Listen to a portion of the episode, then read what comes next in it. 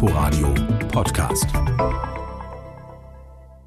Hallo und herzlich willkommen zu Unterwegs heute in Russland. Am Mikrofon begrüßt Sie Tina Witte. Die Stadt Samara liegt etwa 1000 Kilometer südöstlich von Moskau am Oberlauf der Wolga, gerade noch im südöstlichsten Teil des europäischen Russlands. Mit fast 1,2 Millionen Einwohnern gehört sie zu den zehn größten Metropolen des Landes. Wohl aber auch zu den unterschätztesten, denn kaum jemand hat von Samara gehört. Gabi Schlag und Benno Wenz haben die Stadt besucht.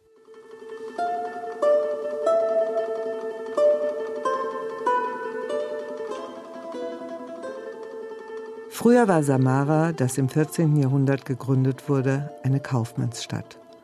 Heute ist Samara eine Industriestadt, aber immer noch am schönsten Teil der Wolga, des längsten europäischen Flusses, gelegen. Eine schier endlose, belebte Promenade führt immer am träge fließenden Fluss entlang. Hier gestaltete Ilja Repin eines seiner wichtigsten Werke, die Wolgaschlepper, eine erschöpfte Gruppe von Männern, die ein Schiff stromaufwärts ziehen. In Russland waren diese Frachtschiff-Treidler als Buljaki bekannt, deren Hauptaufgabe darin bestand, die bis zu 50 Meter langen Frachtschiffe mit einem flachen Rumpf stromaufwärts zu ziehen. Diese anstrengende Saisonarbeit fand dabei für gewöhnlich im Herbst und im Frühling statt. Ich liebe diese Skulptur wirklich. Diese hart schuftenden Männer sind eine Verkörperung unseres eigenen Lebens. Jeder zieht seine eigene Last, ohne zu klagen mit dem Gurt seines Lebens. Und es ist ein hartes Leben. Eine einfache Wahrheit. So einfach ist das. Ich habe solche Assoziationen mit diesem Bild. Olga Agapova ist Schauspielerin am Samart Theater, eines der zahlreichen Theater in Samara, und sie ist sehr beschäftigt. Bis zu zehn Rollen muss sie monatlich übernehmen, um über die Runden zu kommen, um die Wohnung zu bezahlen, die sie mit Ehemann und zwei Töchtern teilt, und um Lebensmittel zu kaufen. Eine einzige Hetzerei. Immer wenn ihr alles zu viel wird, nimmt sie sich eine Auszeit, fährt an den Wolgastrand, macht einen Spaziergang auf der Promenade, setzt sich auf eine der Bänke und schaut auf die Wolga hinaus. Im Allgemeinen hat Wasser eine solche beruhigende Eigenschaft. Wenn unser Leben so aufgewühlt ist wie das Wasser der Wolga, dann können wir einfach herkommen, um auf einer Bank zu sitzen, nachzudenken und auf das Wasser zu schauen. Nach einer halben Stunde ist die Aufgewühltheit weg und unser Leben ist wieder in Ordnung. Wir haben Hoffnung für den nächsten Tag.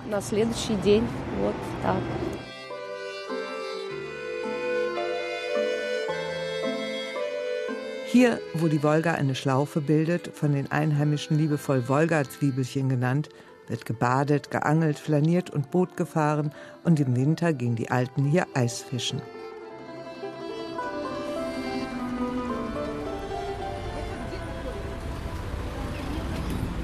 Olga muss zur Probe zurück und wir gehen aufwärts dorthin, wo das alte Samara liegt. Gässchen mit Holzhäusern, die vor lauter Alter ganz krumm sind und noch bewohnt werden. Alles wirkt heruntergekommen und ein bisschen düster und gefährlich. Hier in dieser Gasse hat Maxim Gorki sein Nachtasyl geschrieben, in einer kalten Kellerwohnung. Evelina Birjokowa ist in Samara geboren, hat Germanistik und Literaturwissenschaft studiert und wollte selbst einmal Schriftstellerin werden. In diesem Haus war die Redaktion der Samara Zeitung, wo Maxim Gorki seine erste Anstellung erhalten hat. Niemand wollte ihn haben, aber hier fand er sein Auskommen. Und hier in diesem Stadtteil von Samara hat er ausführlich Gelegenheit gehabt, das Leben der Gangster und Gauner und Habenichtse kennenzulernen. Maxim Gorki war ja selbst arm. An Klamotten hatte er nichts als seinen Mantel. Hier hat er sein Nachtasyl geschrieben und hatte damit einen riesigen Erfolg.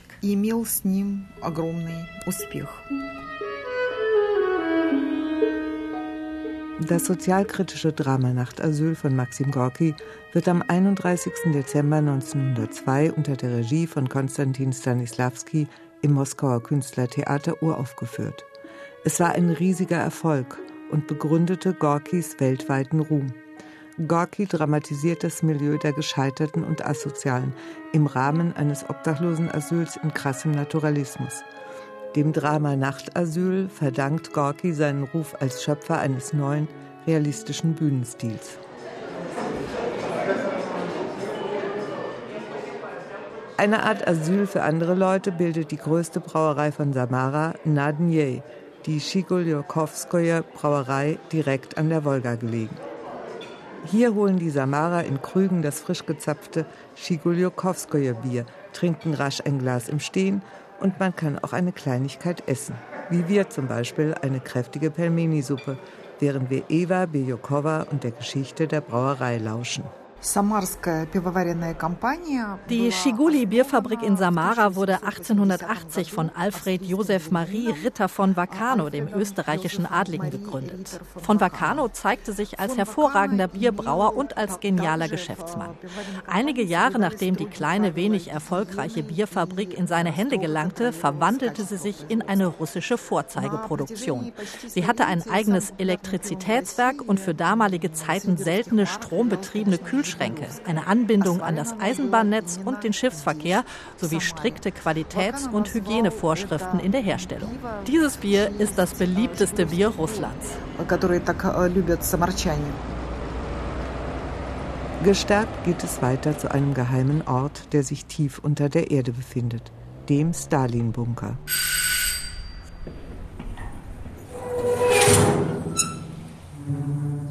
Auf ein Klingelzeichen öffnet der 70-jährige Sergei, der selbst am großen Vaterländischen Krieg teilgenommen hat, in Soldatenuniform die Tür. Damit Stalin wirklich sicher wäre, hat man diesen Bunker nicht nur besonders tief, sondern auch besonders geheim angelegt. Er befindet sich mitten in einem normalen Wohnviertel und von außen weist nichts auf seine Existenz hin. Die Erdaushub-Arbeiten beim Bau der Anlage fanden derart verdeckt statt, dass nicht einmal die direkten Nachbarn davon etwas mitbekamen. Erst nach Kriegsende wurde bekannt, dass es dieses Bauwerk überhaupt gab. Wir gingen zahllose Treppenstufen hinab und unten in 37 Metern Tiefe öffnet sich ein eigenes Reich. Ein riesiger Konferenzsaal und ein privates Schlafgemach für Stalin, das er jedoch nie benutzt hat. Nach dem Überfall auf die Sowjetunion durch die Deutschen bekam die Stadt, die damals vorübergehend Kuibitschew hieß, eine besondere politische und strategische Bedeutung. Der Filz auf dem Konferenztisch sieht aus wie neu, als würde sofort eine Besprechung stattfinden.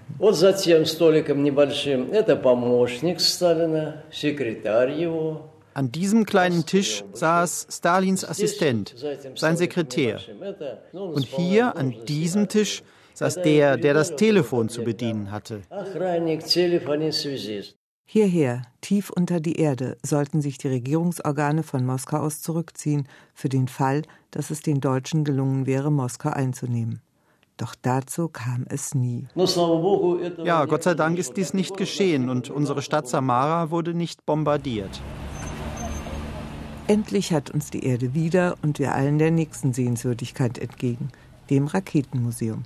Schon von weitem ist die riesige rot-weiße Rakete zu sehen, die außen am Gebäude so angebracht ist, als würde sie jederzeit abheben. Wie auch im Stalin-Bunker müssen wir uns anmelden und müssen auch jetzt unsere Reisepässe vorweisen. Das erinnert noch ein wenig an die Sowjetunion. Wie überhaupt das Raketenmuseum, das von den Tagen erzählt, als die Sowjetunion im Weltraum die Nummer eins war und die legendären Sputnik-Satelliten und Sojus-Raketen in Samara konstruiert wurden. Julia Koluschewa begleitet uns. Sie ist vom Tourismusbüro der Stadt Samara. Ihr Englisch ist perfekt. Uh, die Raumfahrtindustrie ist sehr bedeutend für Samara. Das weiß jeder hier. Und die Schüler und Studenten, die dieses Museum besuchen, können etwas erfahren, was sie mit ihrer Heimatstadt Samara verbindet. Denn es ist auch ihre Geschichte. The history of the city. Nach so viel Vergangenheit geht es zurück in die moderne, der Wolga zustrebende Fußgängerzone Samaras, die von der 15 Meter hohen Bronzestatue des Onkels Stepan Miliz dominiert wird, dem Standbild eines Polizisten, der auf alle aufpasst. Das 2015 aufgestellte Denkmal scheint die Stadt zu behüten oder zu überwachen. Die Bevölkerung ist jung, schaut auf ihre Handys, trägt trotz der Kälte Hotpants und Hoodies, hat bunte Haare und Instagram. Diese Bewohner wollen eindeutig mehr Öffnung in den Westen und mehr neue Impulse. Julia Koluschewa lächelt, als fühlte sie sich in allem bestätigt, als jetzt auch noch die Wintersonne die Fußgängerzone in ein gleißendes Licht taucht. Samara ist eine tolle Stadt mit wunderbarer Natur und vielen kulturellen Angeboten. Und wir sind bereit für den Tourismus. Und dann treffen wir in der Fußgängerzone einen alten Bekannten, den Berliner Regisseur Dominik Büttner, der am Theater Samart die Dreigroschenoper von Bertolt Brecht und Kurt Weil inszeniert. Lachend ruft er uns zu. Wir kämpfen hart und tun unser Bestes und ich bleibe optimistisch. Dominik lädt uns ein ins Theater und wir haben das Glück, die bekannten Songs auf Russisch zu hören.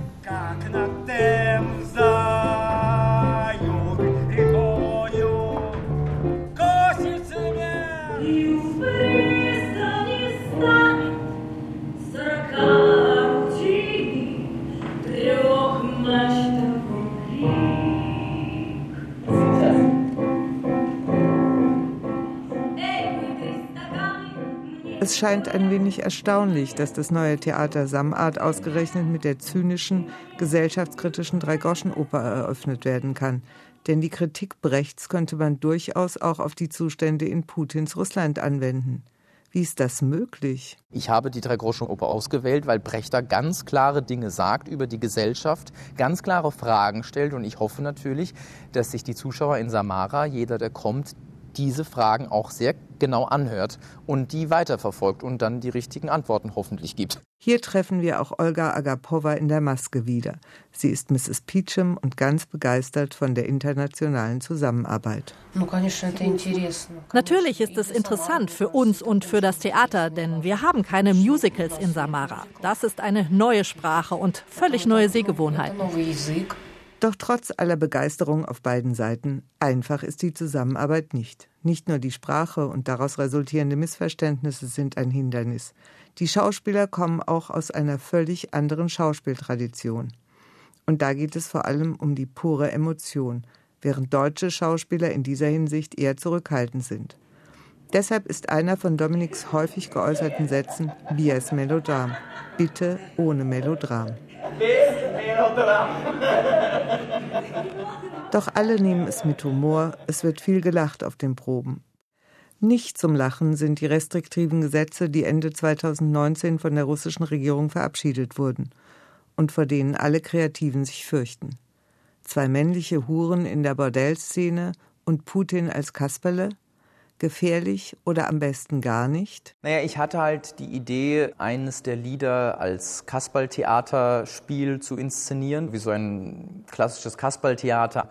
Da war dann schon, dass gesagt wurde, okay, nach den neuesten Gesetzgebungen ist das verboten. Also man darf Putin nicht in irgendeiner Form für Satire oder Karikatur oder sowas verwenden. Am Schluss ist die Dreigroschenoper ein rauschender Erfolg. Alle sind zufrieden, sogar der Gouverneur ist da und möchte weitermachen mit dem internationalen Austausch und der Zusammenarbeit. So sieht das auch Boris Ilarionov, der Kulturminister, denn nur Offenheit bringt Tourismus. Wir haben uns zum Ziel gesetzt, dass möglichst viele Touristen zu uns kommen, weil wir etwas zu zeigen haben. Wir haben eine sehr interessante Stadt, wir haben eine sehr interessante Region und die Tatsache, dass jetzt hier im Samart Theater eine neue, moderne Bühne entstanden ist, das ist eine gezielte Politik, um optimale Bedingungen für die moderne Entwicklung der Theaterkunst zu schaffen. Und laut dem Minister kann man in Samara besser bargeldlos mit dem Handy bezahlen als in St. Petersburg.